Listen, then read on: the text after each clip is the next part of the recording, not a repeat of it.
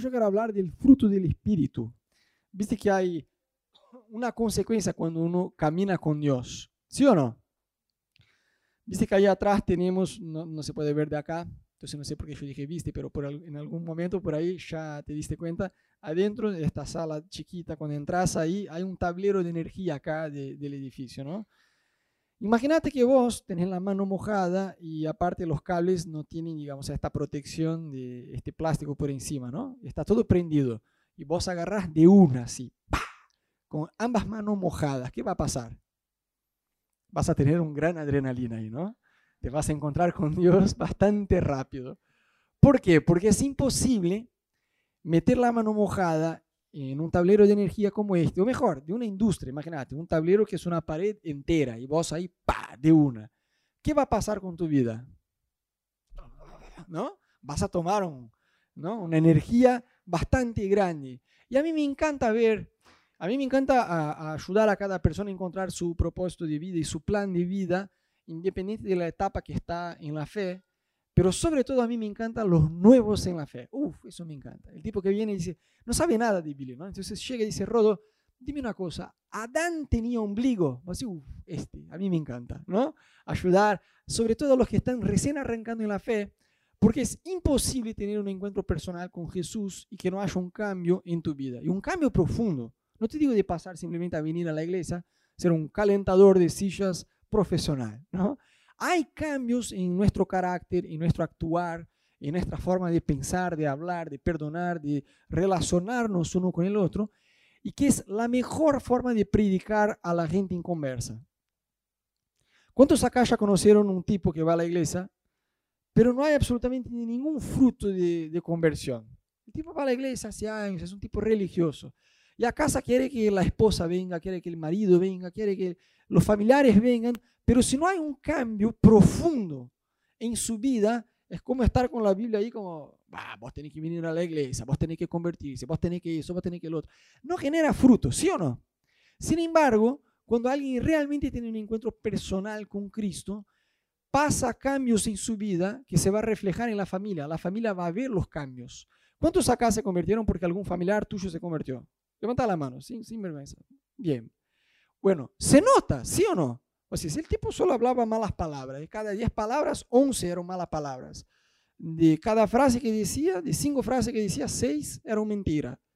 Y ahora el tipo como que sabe pedir perdón, sabe perdonar, dice la verdad, aunque, aunque tenga que bancarse las consecuencias en su contra. Eh, hay un cambio, o sea, hay un carácter que antes no había.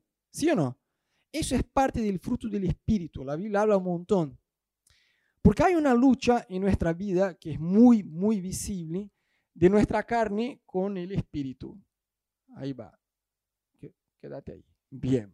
Romanos 5, 19 dice, Pablo está diciendo, ¿no? No hago el bien que quiero, sino el mal que no quiero. Todos los días pasa esto en nuestra vida. Algunos días más, otros menos, pero en pequeñas decisiones, en grandes decisiones. Pero todo santo día uno se encuentra con esta pelea del espíritu y de la carne. Entonces, cosas básicas, ¿no? Vos sabés que ya está tarde, tenés que despertarse temprano para orar porque vos sos un creyente posta, no sos un creyente sin vergüenza y querés buscar a Dios temprano en la mañana, como dice el rey David, pero ya son once y media, casi doce, y por ahí te enganchas en un capítulo de Netflix y ahí tenés esta charla en tu cabeza. No, no, pero mira, mira, mira. Justo ahora en el culto tomaste la, decisión de tener una nueva vida de oración. Temprano por la mañana vas a buscar al Señor Jesús. Y vas a decir, sí, sí. Pero sí, no, pero solo un capítulo. Bueno, entonces ves el capítulo, pones 50 minutos. Termina el capítulo, te sale la sugerencia maligna de Netflix, ¿no? ¿Querés ver otro capítulo así? No, no, no, no, no, no, no, no, no, no, no me preguntes. Bueno, sí, uno más solo. ¿no? Y ahí va, va, va y te dormís a las 3 de la mañana. ¿Solo a mí me pasa o pasa a alguien más? Esta es la típica, la famosa pelea entre la carne y el espíritu. ¿no? Vos decís, voy a ayunar. Y ahí arrancás lunes temprano, decís, voy a ayunar tres días. Voy a crecer en mi tiempo de ayuno. Va el primer día bien, un poco de dolor de cabeza, un poquito de calambre, hambre, tenés la sensación que te vas a morir, pero bien, avanzás, dormís, al día siguiente te, sentís renovado, levantás temprano y, vos ahí te animás y no sabes que voy por cinco días de ayuno solo con agua, aleluya. Y al segundo día, cuando vas a tu trabajo, pasas enfrente a una panadería y salta este olor de factura recién hecha, vos decís, ya está, Jesús, te lo entrego el, ayuno de cinco días que iba a ser y ya lo rompa ahora y ya fue. ¿Solo a mí me pasa o le pasa a alguien más? Le pasa a todos nosotros, porque es una pelea entre la carne y el espíritu, ¿no? Entonces, hay varias cosas así, ¿no? No sé, vos decís, no, ¿sabes qué? La próxima reunión de oración, yo no quiero ser este tipo de pastor viejo que repite los anuncios, ¿no? Eh, ya, sé que yo estaba acá, escuché todo, pero de verdad, recién cambiamos el formato de la reunión de oración, está buenísimo, así que vos que todavía no viniste a una reunión de oración, viniste a la fecha que mostramos ahí, que no me acuerdo, pero bueno, seguro ustedes sacaron fotos y se acuerdan, este, que va a estar buenísimo. Y ahí vos decís, no, yo voy a la reunión de oración, voy a ser el primero a llegar inclusive. Pero en este día, justo en este día, se larga a llover, pero mal, mal. Y vos decís, oh, ¿sabes qué? Justo hoy que yo iba a ser el primero a llegar, inclusive en la iglesia, se largó a llover. O al GBO, si no, ¿sabes qué? Yo me voy a enganchar a un GBO, yo entendí la importancia de conectarme al cuerpo, de tener amigos en la fe, voy a un GBO. Y ahí en este día, julio, un frío terrible, ¿no? El frío del invierno de Buenos Aires. Y cuando vas a salir de casa, no, para, pero encima llueve, ¿no? Con esta lluvia, con este frío, con este viento, no, ya está. Le aviso a mi líder de GBO, te mando un beso, semana que viene nos vemos y chao. Es la lucha de la carne contra el espíritu. Eso se nos pasa absolutamente todos los días y a todos nosotros. Y eso para vencer el pecado, entonces ni hablar. ¿Sí o no? Solo yo siento dificultad de vencer el pecado. Todos sentimos. Porque hay esta pelea. Voy no, este pecado que me sigue desde mi niñez ya lo tengo incorporado, espíritu, alma y cuerpo, este pecado. Y me cuesta dominarlo, me cuesta dejarlo, no sé cómo hacerlo, ¿no? Me siento culpable, pero la verdad tengo miedo de mis deseos. Entonces, no sé, te pasa algo en el trabajo y vos ya tenés ahí, ¿no? Adentro tuyo, ahí le así que termine de hablar, le voy a contestar, pero lo voy a matar con eso, ¿no? A vos decís, no, a lo mejor yo estoy tan enojado que a lo mejor no voy a hablar. Porque aunque intente no gritarle, voy a hablar así, y es mi jefe, no puedo. Entonces voy a escribir un mail. Entonces escribís el mail y le das el enviar. Y cuando vos ves el stream, no, no, no, no, no, tenés ganas de meterse adentro de la compu y sacar de vuelta el mail. ¿No? Nos pasa a todos, porque es la lucha de la carne con el espíritu. Por esta sencilla razón, Jesús nos enseñó, velen y oren para que no entren. No dice que no caigan solamente. La Biblia habla de no caer en tentación, pero habla de una forma más inteligente que es no entrar en tentación. Porque viste que hay tentaciones que nos presentan, ¿no? Vos estás en internet solo, de madrugada, te salta un chat, una imagen de una chica como, hola, ¿todo bien? Y vas a decir, uh, Señor Jesús, ¿no? Se te presentó, no es que ingresaste en algo. Estás en 9 de julio, quieras el auto, hay un outdoor de una chica desnuda, de un chico, qué sé yo. ¿no? con toda la facha del mundo. Y vos decís, uff, eso no, yo no busqué, se me presentó. Hay tentaciones que de una se presentan a nosotros. Entonces no es que uno entró, la, la, tentación te entró a vos, más o menos así, ¿no? Y ahí sí, vos tenés que no caer en tentación. Pero hay muchas y muchas tentaciones, si somos sinceros, la gran mayoría, la gran parte de las tentaciones que enfrentamos, no son tentaciones que se presentan a nosotros, son tentaciones que nosotros tratamos de invitar, pasa, vení a mi casa, ¿no? Entra en mis pensamientos, entra en mi corazón, te quiero. Y vos decís, no, pero todavía no pequé. Hay cristianos que es así, ¿no? Tocar acá es pecado. Entonces, mira, no pequé, todavía no pequé. Estoy a un milímetro. Ay, como quería tocar, pero no toqué. Eso no es lo sabio. La parte más sabia es no entrar en tentación. Y la Biblia dice, el espíritu a la verdad está dispuesto, pero la carne es débil. Débil para las cosas de Dios, ¿no? Porque para dormir, para roncar, para Netflix, el esfuerzo es cero. Podemos maratonar, hacer un maratón de una serie como en un fin de semana tranqui, ¿no? Relajar, ¿eh? tranqui, no hay absolutamente ningún esfuerzo. Sin embargo, para las cosas de Dios muchas veces nos cuesta. Y la Biblia dice que el espíritu, a la verdad, está dispuesto, está listo, está preparado Vos sabés que la Biblia dice que nosotros fuimos creados según su imagen y semejanza, a la de Dios. Y Dios es un ser triuno, o trino, o ambos. Trino, bien, en el portuñol hay el triuno. Entonces así que incorporamos. Dios es un ser trino, el Padre, el Hijo y el Espíritu Santo. Nosotros tenemos espíritu, alma y cuerpo. Alma son tus emociones, cuerpo es la facha nuestra del día a día, y el espíritu es cuando vos sentís a Dios. ¿Cuántos acá ya te pasó en, tu, en tu habitación orando, acá en la iglesia alabando, en algún momento sentiste la presencia de Dios? ¿Sí? Bueno, ¿lo sentís en, en tu cuerpo? No, en tu alma, no. Lo sentís en tu espíritu. Aunque te emociones, eso no es en tu alma, es en tu espíritu. Y tu espíritu es el que se conecta con Dios. ¿Cuántos acá ya te pasó que vos estabas orando y empezaste a orar por alguien y vos sentiste como que un empujón del Espíritu Santo de orar por más intensidad por esta persona. Es el Espíritu. Cuando el Espíritu nos empuja, o sea, nuestro Espíritu es lo que siente la presencia de Dios. Y dice la Biblia que está listo, listo. Entonces, muchas veces eh, uno no se ayuda, ¿no? Yo me acuerdo que cuando vivía en Brasil, eh, ya sé que piensan que soy, los que no me conocen, que soy argentino, pero este, de corazón lo soy. Eh, no, pero cuando, cuando yo vivía en Brasil, yo vivía en una ciudad que se llama Curitiba, al sur de Brasil. Y es una ciudad bastante fría, chicos, pero bastante fría. Bastante fría como la hinchada de boca, ¿viste? Todos pecho frío. Y de verdad, era el invierno. Y esta ciudad, a ver, la ciudad es zarpada, me encanta, es muy bien, es muy linda y todo, la gente es re buena onda, pero el frío como aún a vos que, vos que decís, ah, a mí me encanta el invierno, bueno, date a Curitiba dos semanitas justo en el invierno. Vas a decir, necesito el verano, por el amor de Dios. Porque la verdad que el invierno es bastante fuerte. Y yo estaba justo en un invierno así, de estos terribles malignos que solo en Curitiba hay. Porque viste que no hay calefacción en el, en el, shopping, no hay, en el colectivo, no hay. En tu casa te morís de frío. No es como acá que, bueno, hace frío, pero el colectivo tiene calefacción, ¿no?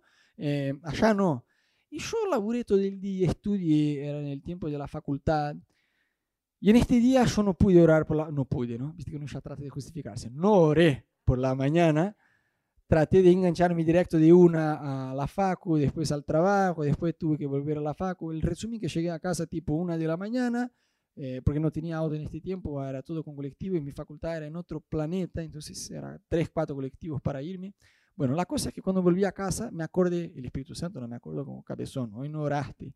Yo, es verdad. Entonces después de, ducharme, de cenar, con aquel frío tremendo que hacía, yo estaba muerto, recansado. Me acosté, corté la luz de la habitación, puse la sábana por encima mío, cerré los ojos y respiraba hondo tratando de orar algo, ¿no? Como, Señor, cada respiración era una frase, ¿no? Como, Señor yo quiero más de tu presencia. Ya estaba, ¿no? El modo avión, como solo algunas funciones habilitadas. Y empecé a orar en lengua, así que sé yo. Después de unos cinco, menos, quizás tres minutos, yo escuché mi voz diciendo, 10 dólares, Dios, 10 dólares. Entonces en este momento fue como, ya está, Señor, buenas noches, mañana nos vemos, yo estoy muerto, a mí no me da de orar hoy, ¿no? Porque si yo estuviera despierto, obviamente iba a pedir más que 10 dólares, ¿no? O sea, qué sé yo. Yo dije, 10 dólares, ¿dónde está mi cabeza? ¿no? Estaba muerto, pero a veces uno no se ayuda porque determina, voy a despertarme temprano a la mañana a orar, pero no nos disponemos y no nos organizamos para dormir temprano. Entonces, obvio, la carne te va a vencer. Porque dice, no, todos los días a partir de hoy, sí, y media de la mañana voy a orar y buscar la presencia del Señor porque yo quiero mi carácter transformado. Hay un llamado de Dios sobre mi vida. Yo tengo que conocer más de Dios. Aleluya. Pero la noche anterior te emocionaste con el Netflix hasta las 4. Vos decís que vas a dormir una hora y media y vas a decir, uh, ahí voy a orar. No. Si te dispones a despertar temprano, tenés que disponerte a dormir temprano. Parece obvio, pero a mí me, cuesta y me costó un montón entenderlo. Entonces, Dios no saca, porque cuando hablamos de esta lucha de carne y espíritu, ¿cuántos acá sienten, a veces vos te sentís casi un bipolar, ¿no? Hay dos míos adentro mío, ¿no? Bueno, algunos un poco más, dos, tres, cuatro, hay varias personalidades. Bueno, ya es un, caso más extremo, pero bueno, eh, muchas veces sentimos como si fuera dos adentro nuestro, ¿no? Vos decís, yo quiero hacer eso, pero a mí yo hago lo contrario. Vos decís, pero cabezón, no era lo que vos querías, ¿por qué vos hiciste? ¿No? ¿Cuántos ya se enojaron consigo mismo? Es normal, es la lucha de la carne con el espíritu. ¿Y sabes qué? Dios no saca tus ganas de pecar. Dios no, no es que cuando vos conoces a Jesús, listo. Jesús agarra y saca de dentro tuyo todas las ganas de pecar y dice, chao, ahora no tenés ganas de pecar. Eso no pasa. Lo que sí, Él nos enseña a dominar nuestros deseos. Por eso vemos versículos como este en la Biblia, ¿no? Génesis 4, 7. El pecado te acecha como una fiera lista para atraparte. No obstante, tú puedes dominarlo. Viste que toda tentación arranca en el terreno del cerebro, del pensamiento, ¿no? Y Satanás es especialista en soplar tentaciones en nuestra cabeza, ya con la idea que no hay chance de vencer. A mí me pasa seguido eso. Eso ya fue, ya fue, no, no puedo controlar. Este tipo maneja muy lento. Tengo que insultarlo. uh, Jesús, después me acuerdo que soy creyente. ¿no? Entonces, bueno, tengo que frenar la cosa. Muchas veces Satanás sopla tentaciones en nuestra vida ya con la idea que no hay forma de vencer. Sin embargo, la Biblia dice que sí podemos dominar todos los pecados, inclusive aquellos pecados que vos decís, no, este olvídate, Yo vengo a la iglesia, estoy conociendo a Jesús y todo está bien, pero este pecado, como es, un parcial, es una, casi una asociación con el pecado, lo hago desde que me conozco por gente hace un montón. No hay forma de dejar este pecado. Inclusive este pecado que por ahí vos tenés esta visión, sí que podés dejar si querés. Todo lo que el Espíritu Santo necesita es que vos y yo querramos dejar el pecado. La Biblia muestra que podemos dominar, o sea, Dios no saca de vos las ganas de pecar, pero sí te enseña a dominar tus deseos. Porque es exactamente lo que un padre hace con su hijo. Yo ya compartí con ustedes eh, que en los primeros meses eh, de Meli, yo me acuerdo que por las mañanas, todas las mañanas, yo llevaba una leche, viste, con, eh, en polvo, ¿no? En, el, ¿cómo es? Una, mamadera, ¿no? Hacemos más corta. Yo le daba la mamadera. Y Mele, como era chiquita, se desesperaba, ¿no? Miraba la leche, porque yo sacudía así para mezclar el agua con el polvo, el leche en polvo, entonces de escuchar el ya se desesperaba, parecía como que estaba rompiendo una ayuda de 15 días. Entonces yo le decía, tranquila, yo te, voy a dar, yo te doy todos los días, no hace falta hacer todo este teatro, yo te voy a dar. Y me miraba con una mirada de desesperación, como, dame la leche. Cuando yo acercaba, agarraba. Era así, ¿no? Y todos los días yo decía, tranquila, recatate, te voy a dar la leche. Cuando no te di, vos pensás que, que voy yo a tomar la leche enfrente tuyo sin darte. Tranquilo. Entonces el papá, hoy ya tranqui, ¿no? Yo le doy la leche, agarra tranqui, está, ya aprendió que siempre va a tener la leche, ¿no? Pero parte de, la paternidad es enseñar al hijo a controlarse y Dios quiere que vos sepa controlar tus emociones. Amén. Y muchas veces, a pesar de que sentimos que es una lucha, a veces que nos parece injusta, ¿no? Así, no, Rodo, pero si yo tengo un espíritu, está muerto. Porque, ¿no? Mi carne va con todo. Yo siento que mi espíritu está como si fuera en terapia intensiva. Porque yo vivo, me despierto en la carne, me duermo en la carne, en la madrugada estoy en la carne, ¿no? O sea, no hay chance de que mi espíritu pueda vencer mi carnalidad. La verdad que hay. Yo escuché una historia que explica un poco mejor cómo vencer el pecado y que decía que había un dueño de, gallos en una quinta y que el tipo hacía como si fuera, no sé si es real la historia, yo me imagino que no, es solo una historia para ilustrar, es una parábola eh, que no está en la Biblia, pero que, sirve, ¿no? que tiene principios bíblicos. Eh, y que el tipo hacía como si fuera peleas de gallo. ¿No? Para que los, gallos se mataran entre ellos ahí, se, mataron, ¿no? Fuerza de expresión, pelearan y qué sé yo, la gente podía hacer apuestas ahí. Entonces el tipo que era el dueño siempre sabía el gallo vencedor. Y sus amigos, que tenían otras quintas ahí cerca, y qué sé yo, y venían y apostaban y perdían la plata, y decían, pero este siempre vence. Se dice que el gallo eh, blanco le va a ganar al otro, el gallo blanco va a vencer. Se dice que el negro gana, eh, seguro el negro va a vencer. ¿Qué le pasa a este tipo? Hace un acuerdo con el gallo. Bueno, date con todo el, el otro y compartimos la plata, qué sé yo, y te, como, te compro pochoclo, qué sé yo. ¿No? Algo, el tipo de alguna manera sabe, y sí, sabía. De antemano el tipo ya sabía cuál gallo iba a vencer. ¿Por qué? Si el tipo quería que el gallo negro, ponele, venciera, trataba de alimentar muy bien. Lo llevaba al Burger King, ¿no? Hacía, la tarea de casa todos los días, le daba bastante comida y lo, lo alimentaba muy bien. Y al otro gallo blanco, quería que perdiera, le daba solo lo suficiente como que para no morir. ¿Viste? Voy a leer esta, esta meta ¿no? Eh, muy débil que ponemos. Voy a leer un capítulo de la Biblia por día, un salmo ahí encima ¿no? de tres líneas. ¿no? Mientras estoy en el baño, leo, listo, ya está, ya lo leí.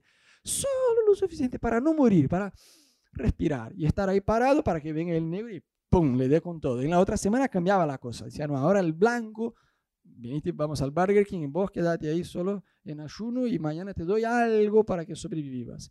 Y obvio, y siempre eh, resultaba bien, sabía quién iba a ganar, por el simple hecho de que gana el que vos alimentás. Y espiritualmente es igual. Carne y espíritu. ¿Quién es el más fuerte? No, la carne, obvio, si no, no habría tanta tentación. No, depende. ¿Quién alimentas? ¿Carne o espíritu? Si alimentas solamente a la carne, obvio, tu espíritu va a tomar un galletazo tras otro y chao, ¿no?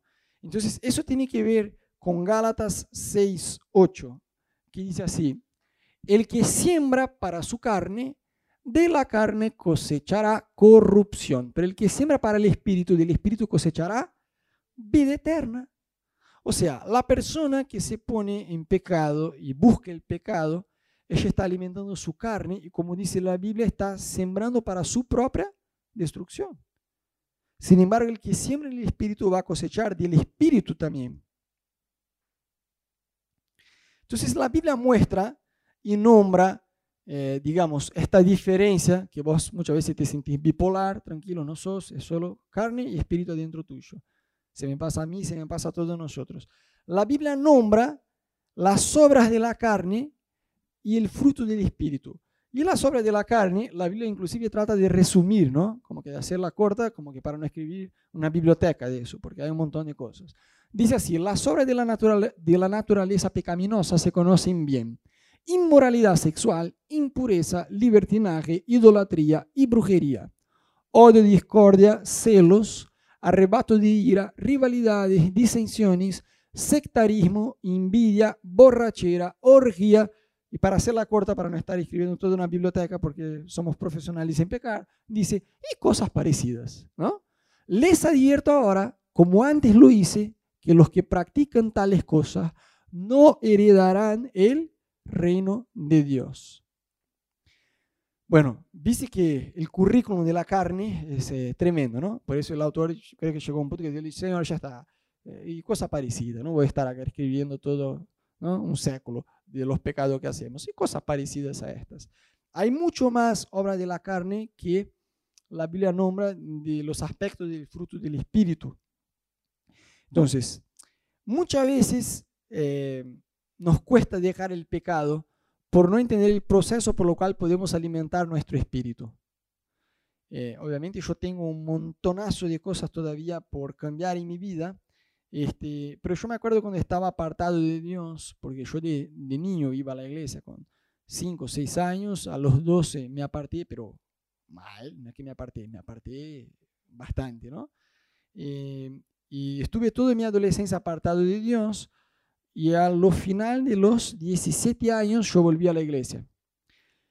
Y yo me acuerdo que cuando yo estaba apartado, tenía un mejor amigo que siempre me decía, eh, Rodo, vos te tengo que decir una cosa. Mira que el tipo ni siquiera era creyente, era, ¿no? era inconverso, como yo en aquel tiempo. ¿no? Yo no era inconverso, era apartado, pero bueno, las obras de la carne eran iguales, así que compartíamos juntos. Y el tipo me decía, Rodo, yo te tengo, te tengo que decir una cosa, vos sos recontradicto a salir de, de, jueves, arrancó ¿no? la semana, lunes, bueno, lunes, encima vivía en la casa de mi mamá, no, no podía mandarme toda la semana, pero bueno. El jueves arrancaba la cosa, salía, iba al boliche, qué sé yo, estaba hasta tarde. Viernes, entonces, uh, es el mejor día de la semana, ¿no? Viernes salía de vuelta, el sábado de vuelta, el domingo de vuelta. Y mi amigo decía, no importa si hace frío, si llueve, vos tenés todas las pilas a irse al boliche, aunque sea lejos, aunque yo a veces me da fiaca, qué sé yo, porque hay que poner plata o qué sé yo. Y vos no, vos sos adicto a salir. Yo me acordaba de eso otro día. Eso era expectativa para pecar que hoy yo tengo con las cosas de la iglesia. Estoy domingo a la tarde como, dale, yo quiero que llegue a las 19 rápido porque quiero estar con la gente de la iglesia, quiero ver lo que Dios va a hacer, quiero ver lo que Dios va a obrar. Dios produce una transformación en tu vida. Él decía, vos sos adicto a salir de joda. Entonces, algo que uno debe acordarse es, carne no se convierte, carne se crucifica. Porque viste que hay cristianos que quieren convertir la carne. Dice, no, mira, vos no podés hacer esta clase de cosas, no está bien. Vos sabés que a Dios no le gusta. Vos tenés que hacerme caso otra vez. Por favor, te lo pido, no lo hagas. Y uno está hablando consigo mismo, ¿no? No podés gritar con esta persona. Está bien que es insoportable, pero tenés que amar. La Biblia dice que tenés que amar. Carne no se convierte, carne se crucifica. La tenemos que matar y nunca se muere. Se queda siempre un gatito ahí que puede convertirse en un león así de un, momento a otro, ¿sí o no? Entonces déjalo ahí, así miau, pero no más que eso, no le des comida, no alimente tu carne.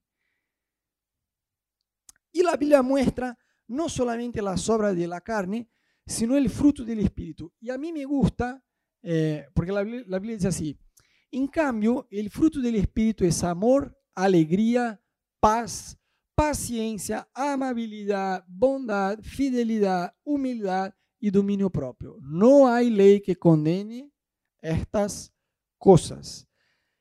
Eh, es interesante que hay mucho más obra de la carne que fruto del Espíritu. Y a mí me gusta que la Biblia no, dice los frutos del Espíritu, dice el fruto del Espíritu. Porque es un cambio, es un combo. Viste que es un combo cuando vas al McDonald's, al Burger King, pedís un combo, papa frita, gaseosa y una hamburguesa. Es un combo. No es que Dios tiene el poder solo de darte alegría o paz o amor. Dios tiene el poder de insertar todo eso en tu vida y cambiar tu vida. Viste que hay mucho más eh, obras de la carne, pero la Biblia no, dice obras de la carne y las obras del Espíritu. La Biblia dice el fruto del Espíritu. Y a mí me encanta porque obra tiene que ver con nosotros, con lo que uno hace, son mis obras. Los frutos, el fruto mejor diciendo, yo prefiero llamar los nueve, que la gente dice fruto del Espíritu, los nueve aspectos del fruto del Espíritu, porque se trata de un combo. ¿Me siguen? Este fruto no es parte de lo que yo hago. Yo no tengo como yo obtener eso por mi propio, propio esfuerzo, solo por mis ganas. Eso es algo que Dios genera en mi vida. Y la Biblia nombra algunos de ellos que me gustaría ver con ustedes. El primer de ellos es el amor. Y cuando habla amor, no está hablando de este amor hormonal, sexual. O sea, eso, no, eso es una relación sexual, no es amor, no es esta clase de amor que la Biblia muestra, sino amor en su esencia tiene que ver con quién? Con Dios. ¿Por qué? Porque Dios es amor. La Biblia le dice que no solamente Dios tiene amor, sino que Dios es amor. Una cosa es vos decir, Rodo, dame un sobre. Bueno, yo tengo un sobre para darte, pero si vos decís, Rodo, dame un sobre, aunque yo quiera, no tengo cómo hacerlo, ¿me entendés? Entonces, qué bueno que Dios no solamente tiene amor, sino que Dios es amor. Porque nunca le va a faltar amor, porque es parte de su esencia, es parte de su carácter. ¿Me siguen? Entonces, la Biblia muestra que amor es parte de este fruto, es uno de los aspectos del espíritu, del fruto del espíritu. Entonces, reitero, no es este amor de atracción física, de sexual, no tiene nada que ver con eso. El amor bíblico del fruto del espíritu en nuestra vida es un amor hacia el otro. Es más, de los nueve aspectos que vamos a ver del fruto del Espíritu en nuestra vida, ocho son para, para el otro, no para nosotros mismos. Mira qué interesante, ¿no? Pero si nos fijamos las obras de la carne, todas son para nosotros, ¿no? Yo, yo, yo, mi, placer, mi, mi, todo yo. Entonces, el fruto del Espíritu de los nueve, ocho son para el otro, no para nosotros.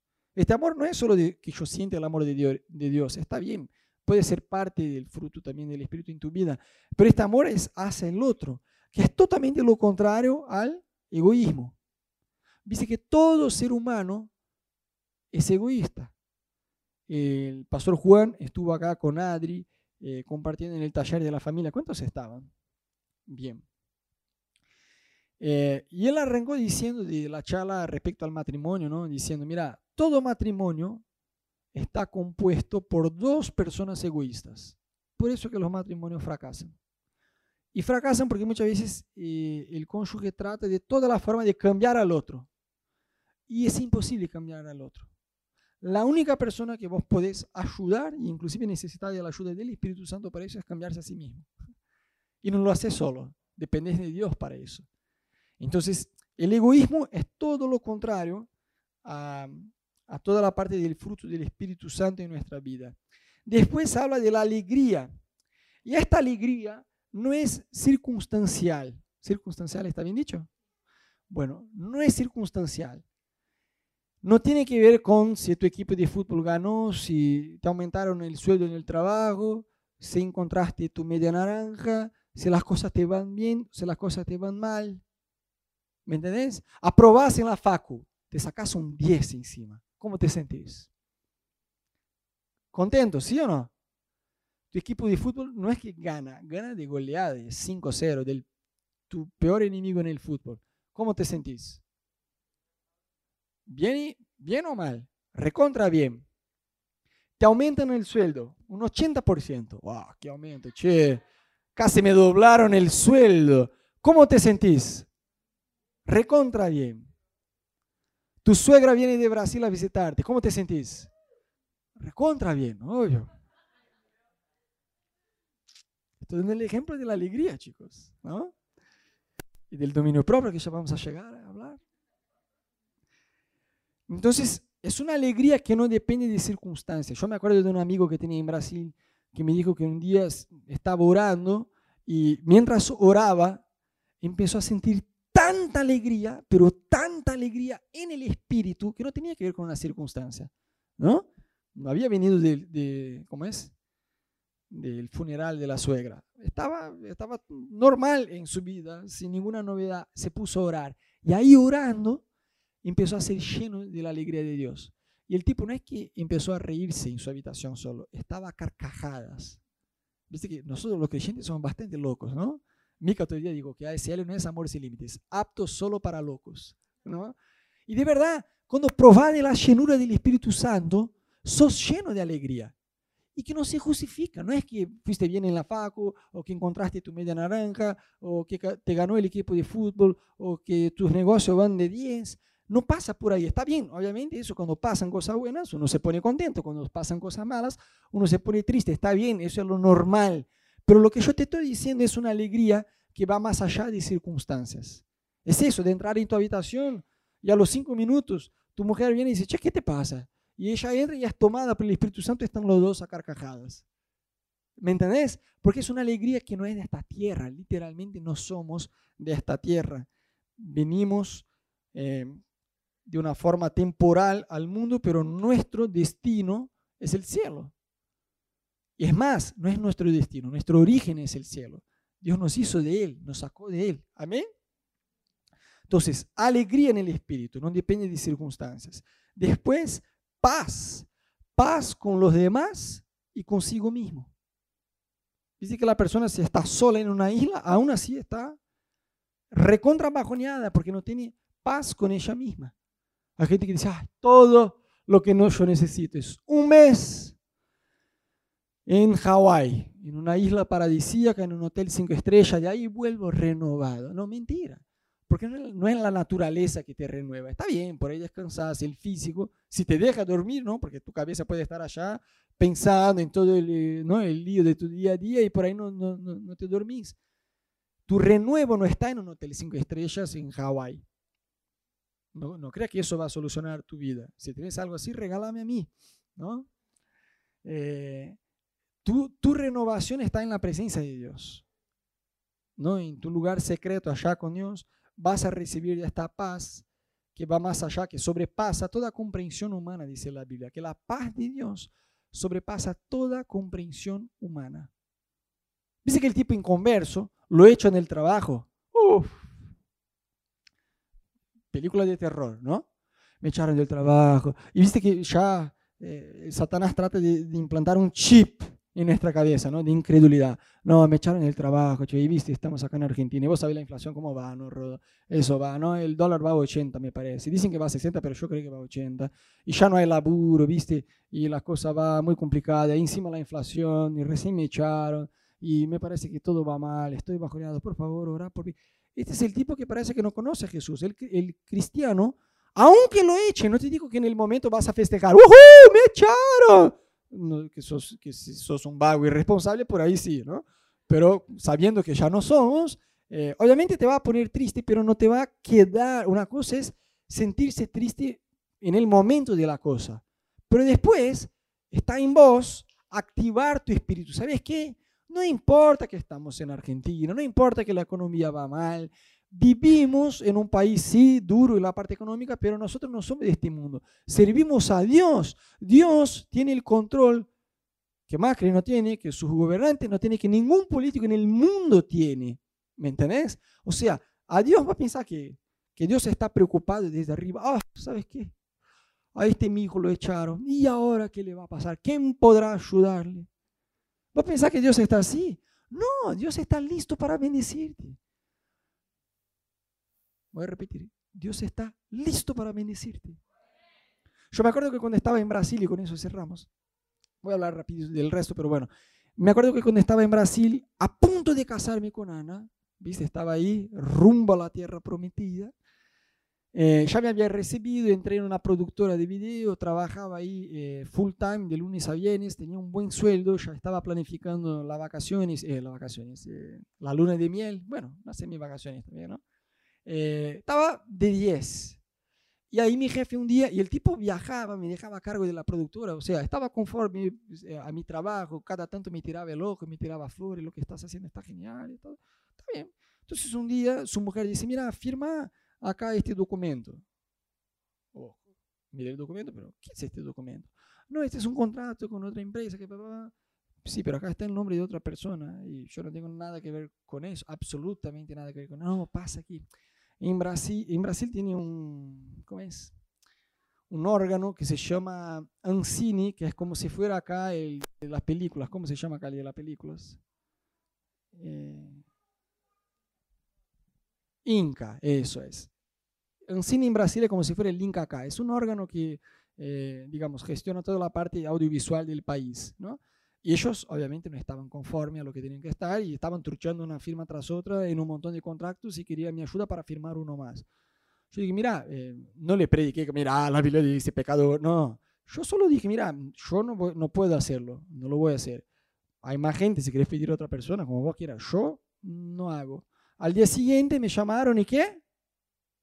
Mira, Rodo, eh, la verdad que estamos eh, tratando de ahorrar plata, ¿no? Y por eso, bueno, te, vamos a echar. Así, bueno, obviamente no, no hay secreto en lo que fue la cosa. Bueno, resulta que de ahí, eh, viste que la fecha del matrimonio ya se estaba acercando, ¿no? Y con eso entré después de unos dos meses, que ahí daba clases en una escuela de cine cada tanto, pero bueno, eso no era algo fijo, ¿no? Y cuando uno casa, lo, lo único que quiere es estabilidad. ¿no? Y ahí yo me acuerdo que después de unos dos meses me llamaron de una escuela, una mujer que era recontra chanta, plata medio mundo, me hizo una propuesta millonaria y yo pensé en mi ignorancia, ¿no? en mi falta de, de discernimiento espiritual, pensé, eso es Dios, me está restaurando, me está eh, restituyendo, ¿no? Porque dice, la propuesta que me hizo tiene mucha vida. Bueno, hicimos un contrato, firmó, había testigos que firmaron, yo pensé, bueno, nadie es loco de firmar un contrato prometiendo pagar esta plata con un testigo en la escribanía y todo como corresponde, eh, si no va a poder hacerlo, pero sí hay, en Brasil hay varios locos.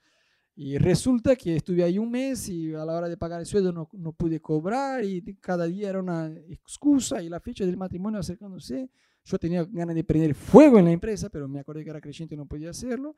Entonces, bueno, resulta que me dieron 100 reales. Y 100 reales, ponele que al fin del mes acá te paguen 50 pesos, cualquier cosa. Yo dije, mira, eso es un chiste, ¿no? Me está cagando. Resulta que tuve que entrar con un juicio, gané el juicio, pero nunca vi el color de la plata, porque en Brasil a veces pasa eso, ¿no? Y ahí yo me encontré como dos meses del matrimonio sin empleo. Y era gracioso porque obviamente vos decís, ¿no? Bueno, hay el matrimonio, la luna de miel, que ya me comprometí, tengo eso, tengo el otro, pero necesitas la intervención de Dios. Pero cuando vos probás de esta paz, empezás a orar locuras, entre comillas. Yo empecé a orar, Señor, yo quiero trabajar en una multinacional con video, o sea, en mi área, porque en este momento, sí, yo trabajo de cualquier cosa, ¿no? De Uber, de lo que sea. Bueno, en aquel tiempo ni siquiera había Uber, entonces yo trabajo de cualquier cosa. Yo hago malabares en la esquina para sacar plata del auto porque ahora tengo que casarme. Este, y mi mamá dice, ¿y cómo vas a Yo decía, tranquilo, mamá, Dios está en el control. Y yo no decía solo de la boca afuera, así, ¿no? Tirar un versículo cualquiera. De verdad lo creía. Y yo empecé a orar, Señor, dame un laburo en una multinacional con edición de video. Y para que entienda el contexto, Curitiba básicamente tiene muy, muy pocas productoras de video. Eso hay un montón en San Pablo y Río de Janeiro, pero en Curitiba muy pocas. Encima multinacionales, una multinacional no tiene un departamento de video porque ellos tercerizan con una productora, ¿me? O sea, yo estaba orando algo que no existía directamente. Y bueno, estuve orando, estuve orando cuando eran 28 días para la fecha de, de mi matrimonio. Me llaman ¿De dónde? De una multinacional para trabajar con edición de video en un laburo que me aumentaron el sueldo en un año y medio, cinco veces. Yo estuve ahí casi cuatro años y fue una tremenda bendición. Pero viste que el creyente muchas veces con cosas naturales se desespera cuando pasa eso, ¿no? Me echaron, me voy a morir de hambre, ¿dónde está Dios? Yo estoy enojado con Dios. Y va el con una cara de hincha de boca después de un partido, así como, ay, Chicos, por favor, oren por mí, porque estoy muy desanimado, pero muy desanimado. Estoy triste, triste, triste. Porque, porque me echaron. Capo, vos servís al Señor Jesús, que es rey sobre cualquier situación en Argentina. ¿Me entendés? Y vos, mientras estés orando, no simplemente ores, Señor, ayúdame, porque ahora... Declara lo que dice la Biblia respecto a nosotros que somos hijos de Dios. Señor, yo creo, Dios contesta según tu petición. Hablamos hace unos días del ciego Bartimeo, que gritó para que Jesús lo atendiera. Cuando Jesús se acerca, dice, ¿qué querés que te haga? Eh, ¿Qué perro guía Jesús? Dame. Obvio que no. Yo quiero ver. Pero ¿por qué Jesús le preguntó, ¿qué querés que te haga? Porque Dios contesta según pedidos puntuales, precisos, específicos. ¿Me entendés? Entonces, vos tenés que aprender a orar de forma específica porque eso va a activar tu fe. Amén. Entonces, paz, paz de Dios consigo mismo y con los demás. Paciencia, oh aleluya, paciencia en hablar, en actuar, en sentir. Eso es tener misericordia. ¿viste? Vos vas al mercado, estás apresurado y justo en este día, viste que Dios escucha las oraciones. Uno dice, Señor, dame paciencia. Dios dice, está bien, voy a hacer algunos ajustes en tu día a día. Entonces vos vas al mercado, al mercado chino vas. Y ahí llegas y justo en tu cola te tocó un aprendiz de cajero, que es su primer día y no sabe hacer las cosas bien. Viste que está aquí el jefe ahí cerca y el tipo se confunde, hace, saca las cuentas mal, está nervioso y su mano tiembla. Y digamos, un proceso que debería ser, no sé, 50 segundos, tarda 5 minutos con cada cliente y vos ya estás ahí. Y, ¿no? y cuando te toca a vos, vos lo mirás así como... Y adentro tuyo el Espíritu Santo está, paciente, ¿no, vos no pediste paciencia? Por la mañana nos dice, Señor, quiero aprender a ser paciente. Ahí tenés. Si no hubiera orado eso, tenía un cajero libre, ¿no? Pero ahí es de, mirar a la persona con la misericordia de Jesús, decir, pobre chico, está trabajando de cajero, su primer laburo, es su primer día. Voy a tratar de, ¿cómo andás? ¿Todo bien? ¿No? Vas a tratar de actuar bien porque sos hijo de Dios. Amén. Eso se llama paciencia. Yo en la semana fui muy, fue muy gracioso porque esta semana tuvimos el ensayo de alabanza acá. Y yo salí de casa un poco justo y vine corriendo ¿no? con el auto. Y viste que a mí me molesta un poco cuando hay gente lenta en el tránsito. No, no sé cuántos de ustedes eh, te molesta, pero a mí me molesta bastante. Es mi área débil que el Espíritu Santo me está ayudando todavía. Y yo estaba, y bueno, ya aprendía, ¿no? Abrir la ventana, ¿no? Vos sos, ya, ¿no? No hago, ya dejé de hacer, vamos bien. Pero aunque yo no abro la ventana, adentro del auto sí, solo, ¿no? Yo estaba solo, Ana no estaba, porque a veces cuando Ana está dice, amor, está bien, estoy solo expresando mi enojo, mejor expresar mi enojo acá con vos en lugar de abrir la ventana, ¿no? Entonces yo estaba solo así por dos veces ahí para entrar en Lugones había un auto y decía, dale, dale, vos no puede ser que seas muy bruto. Y en este momento yo sentí el Espíritu Santo decir, ¿a dónde estás yendo? A la iglesia, Señor. Para, para el ensayo de adoración.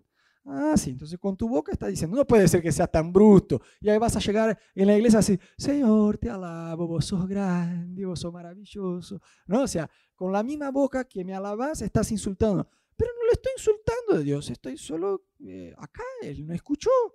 Y yo sentí el Espíritu Santo, cabezón, yo te quiero llevar como a madurar, de que ni siquiera solo hago un... ¿No? Que Dios te bendiga y te ayude a manejar el auto con más velocidad, amigo, porque estás muy lento. ¿Ves? Muchas veces nos cuesta, pero eso es amabilidad, paciencia, ¿no? Amabilidad es la cualidad de ser amable en actitudes y en palabras, donarse, es poner el otro en primer lugar, que es algo totalmente diferente a nuestra naturaleza. Eso es amabilidad. Después, bondad. ¿Cuál es lo contrario de bondad? Malignidad. Es el tipo que dice, no, el otro está ahí al borde de un precipicio. No le empujo, pero si se cae, esa es malignidad, gente. Si no, yo no hice nada. Pero, si lo echan, mm, por fin lo echaron a este desgraciado hermano, aleluya. ¿No? Esa es malignidad. La Biblia quiere que nosotros seamos amables, ¿no? Amabilidad es lo contrario. Bondad, perdón, es lo contrario de malignidad. Es importarse con la necesidad del otro, es tener ojos más allá de nuestro propio ombligo. Después, fidelidad es la capacidad de mantenerse íntegro, de no negociar principios. ¿Quién sos cuando nadie te ve? Este sos vos realmente. Este, vos querés saber el carácter de una persona, fíjate cómo es cuando nadie la ve. Bueno, no te puedes fijar porque nadie la ve, ¿no? Pero bueno, entendiste, entendiste la posta de, de la idea. Esa es fidelidad, la capacidad de mantenerse íntegro. Y es gracioso que la Biblia dice, el que es fiel en lo poco, va a ser fiel en el mucho. El que es infiel en lo poco, lo va a hacer sobre él mucho. O si no, Rodo, a mí me encantaría tener un auto. Pero si en colectivo está maldiciendo a todos, que olor a mono, qué, qué porquería este 161 que me lleva y tarda y encima viene, a veces el colectivo pasa con todo y yo tengo ganas de explotar el colectivo y acá, y estás ahí como así amargado por adentro, ¿no? Con una gratitud tremenda. Dios no te va a bendecir. O peor, si vos ya tenés un auto, y no, a mí me encantaría tener un auto mejor, pero no lo cuidas. La paloma se hace caca todo el día, está ahí seis meses sin lavar el auto con las cosas rotas y no arreglas, no haces la revisión. ¿Por qué Dios te va a dar un auto mejor si el que tenés ya no lo cuidas? Mm, algunos se están identificando, aleluya. Y eso sirve para todos. ¿no? Decimos, Señor, dame salud, pero dice, pero hija, hijo, tenés que tomar exámenes por lo menos una vez al año, hacer un chequeo, hacerle caso al médico. Dice que a veces los cristianos somos demasiados de la fe, de lo espiritual, del eso y del otro, no hacemos la parte natural que nos toca. Yo aprendí, ore por lo imposible, pero lo que es posible, hacerlo. Si puedes hacer, hacerlo. Lo que vos no puedes hacer, ora y Dios multiplica lo que estás haciendo, ¿me entendés? ¿Cuánto pueden cuidar la salud? ¿Cuánto pueden administrar la vida financiera? ¿Cuánto pueden trabajar? ¿Cuánto pueden estudiar? ¿Cuánto pueden ayunar? Y lo sabe, empezó a bajar. A ver, a ver, a ver, a ver, a ver, ver. Escuchás uno. A ver. Sí que puedes ayunar. Sí que puedes. Entonces, fidelidad. Después, humildad. Humildad es, no pensar de sí más de lo que conviene y ni menos también. Se trata de conocer su identidad en Dios. ¿Cuántos acá tienen un DNI? Bueno, son todos clandestinos, ¿no? Vinieron de Cuba en un barco, huyeron a Buenos Aires. Seguro todos tienen, bueno, ¿cuántos tienen RG, que es el DNI brasileño? Bien, bien ahí. ¿Cuántos tienen DNI argentino? ¿Cuántos tienen el documento de identidad nacional de Venezuela? Bueno, de Chile, de Uruguay, de qué sé yo, de Colombia, cada uno tiene de un lado. Pero sabés que vos tenés una identidad en Dios. ¿Sabés? Mira tu huella digital. Para que no sabe, la huella digital es este dibujo que tenés en tu dedo. No es igual a absolutamente nadie. No es muy loco eso. Pensa, hay alrededor de 6 billones de seres humanos en el mundo. Eso hoy, ¿no? Si miramos la historia, qué sé yo cuántos ya fallecieron. Pero solo hoy, en nuestros días, hay aproximadamente 6 billones de humanos, de seres humanos. Y nadie tiene tu huella digital. ¿Sabes qué es eso? Es solo un recordatorio de Dios en decirte, vos sos único. Vos sos único. Sos único, no hay nadie como vos. Entonces, eso trata de humildad, de saber, humildad no es sentirse menos, ay, yo soy pobrecito, no sé hablar nada, no sé. La Biblia dice que todos tienen un talento para aportar, yo no tengo ningún talento para aportar, que cada miembro en la casa de Dios, es, un, cada persona es un miembro en la casa de Dios, para mí yo soy, ¿cuál era este que no... ¿Cuál? El apéndice, el hermano apéndice. No, no, yo no tengo función, a mí yo soy el apéndice, no, no sé hacer nada, no sé hablar, no tengo cómo aportar, no, no, vos no, no hay hermano apéndice, ¿no? Vos sí tenés talento, tenés capacidades y humildad es la capacidad de pensar de sí, no más y ni menos de lo que realmente sos, es tener tu identidad firmada en Dios. No te apoyas en cosas. Mira mi tenis Nike que me lo compré en Alto Palermo y me lo gasté 25 lucas. Cada uno, al total fue 50 lucas. A mí me, gusta escuchar la radio, ahora acá en Argentina, ¿no? En Brasil no escuchaba, pero acá aprendí a escuchar la radio, cada tanto escucho radio con voz, 89.9, para lo que quieran. Y está buenísimo. Bueno, hay unas pavadas, pero hay partes que están buenísimas. Y hay una que era noticias que se, que se le dice a quién le importa. Y ahí tira noticias así, como el nombre dice, a quién le importa. O sea, pero es gracioso, ¿viste? Eh, no es que uno está ahí a ver qué pasa en el mundo, no, son noticias así como, Susana Jiménez se compró una pollera de 70 mil pesos. Bueno, el nombre es, ¿a quién le importa? Nada. Entonces muchas veces uno trata de apoyar su identidad en cosas del estilo a quién le importa, ¿no? En cosas, en plata, en, en un cargo, en un estatus profesional o en el trabajo, qué sé yo, en otras cosas así. Y por último, dominio propio, y cuando hablamos de dominio propio, no estamos hablando solo del dominio sexual o tampoco solo del dominio financiero de la cosa. Eso también tiene que ver con controlar tus emociones y cómo reaccionas. Aleluya. ¿no? Este es el momento que los cónyuges tienen que darle uno un código, como escuchar, ¿no? el fruto del espíritu en nuestra vida. Entonces, algo que yo aprendí es que uno no puede crear estos aspectos del fruto del Espíritu en nuestra vida, pero sí podemos aumentar o bajar la intensidad. ¿Y cómo se hace eso? Acercándose a Dios. Te acercas a Dios, ¿se acuerdan de cuando arrancamos que yo dije que si agarras eh, el tablero de energía con la mano mojada, ¿qué te va a pasar? Vas a sentir el poder. Y enseguida ya te encontrás con Dios, ¿no? Pero bueno, vas a sentir. Es imposible que eso no genere en vos eh, digamos, que, sea indiferente, que agarras, y no sentí nada, bueno, la energía no anda, está roto, cualquier cosa, porque se está prendido.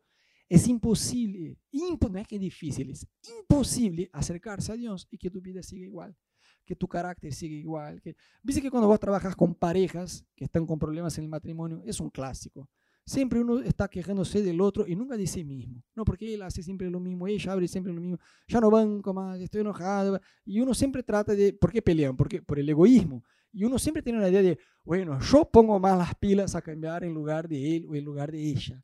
Pero cuando vos te acercas a Dios, te das cuenta de cosas que no te dabas cuenta antes. Dices, mm, pero mira, ahora mientras estaba orando, el Espíritu Santo me hizo ver un espejo de mi carácter que no es tan amable, así, no es tan buena onda así. Entonces vos empezás a tener revelación de lo que vos tenés que cambiar. El Espíritu Santo hace con que vos pierdas el enfoque del otro y pongas en sí mismo para tener otro resultado en tu vida. Amén. ¿Cuánto quieren tener el fruto del Espíritu?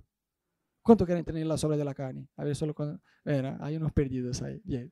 Bueno, me gustaría invitarte a que te pongas de pie en tu lugar. Hoy nosotros hablamos del fruto del Espíritu y yo quiero animar tu vida a buscar en Dios esta, a buscar de Dios este cambio en tu vida. Entonces, por dos minutos ya estamos por terminar, pero me gustaría orar por cada uno de ustedes, que ahí en tu lugar vos por dos minutos puedas cerrar tus ojos, abrir tus manos. Hoy hablamos de esta lucha del espíritu en contra de la carne. Quizás te sentís frustrado con vos mismo, te sentís cansado de luchar con el mismo o quizás los mismos pecados una y otra vez. Dice, Señor, nunca más lo voy a hacer. Y en el día siguiente o quizás en el mismo día lo estás haciendo de vuelta y te sentís frustrado. O quizás hay aspectos de tu carácter que vos te das cuenta que te cuesta cambiar. Déjame decirte algo. El Espíritu Santo viene hoy sobre tu vida, no para traer condenación, no para condenarte, no para juzgarte. El Espíritu Santo viene en primer lugar para decirte, yo ya te perdoné allá en la cruz. Vos tenés que aprender a perdonarse a sí mismo. Vos tenés que aprender a perdonarse a sí misma.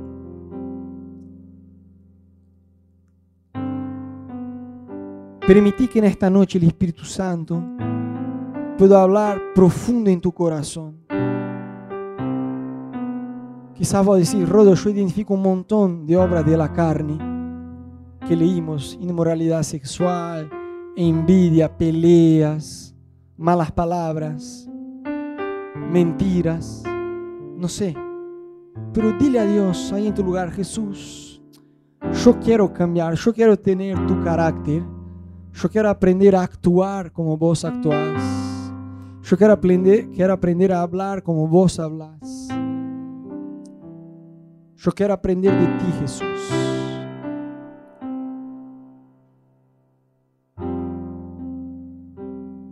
Y quizás en tu lugar vos también sentís que te falta estos aspectos del fruto del Espíritu en tu vida.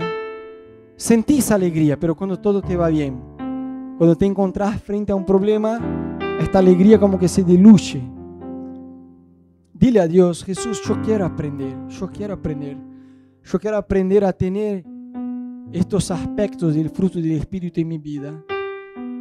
Yo no puedo generar eso, pero sí yo puedo aumentar o bajar la intensidad de estos frutos en mi vida. Y yo quiero, Jesús, aumentar, aumentar la intensidad. Yo quiero tener un carácter como el tuyo. Yo quiero aprender a hablar como vos hablas. Yo quiero aprender a reaccionar como vos reaccionás. Yo quiero aprender a pensar como vos pensás. Quiero tener tu mente, tus pensamientos fluyendo en mi vida.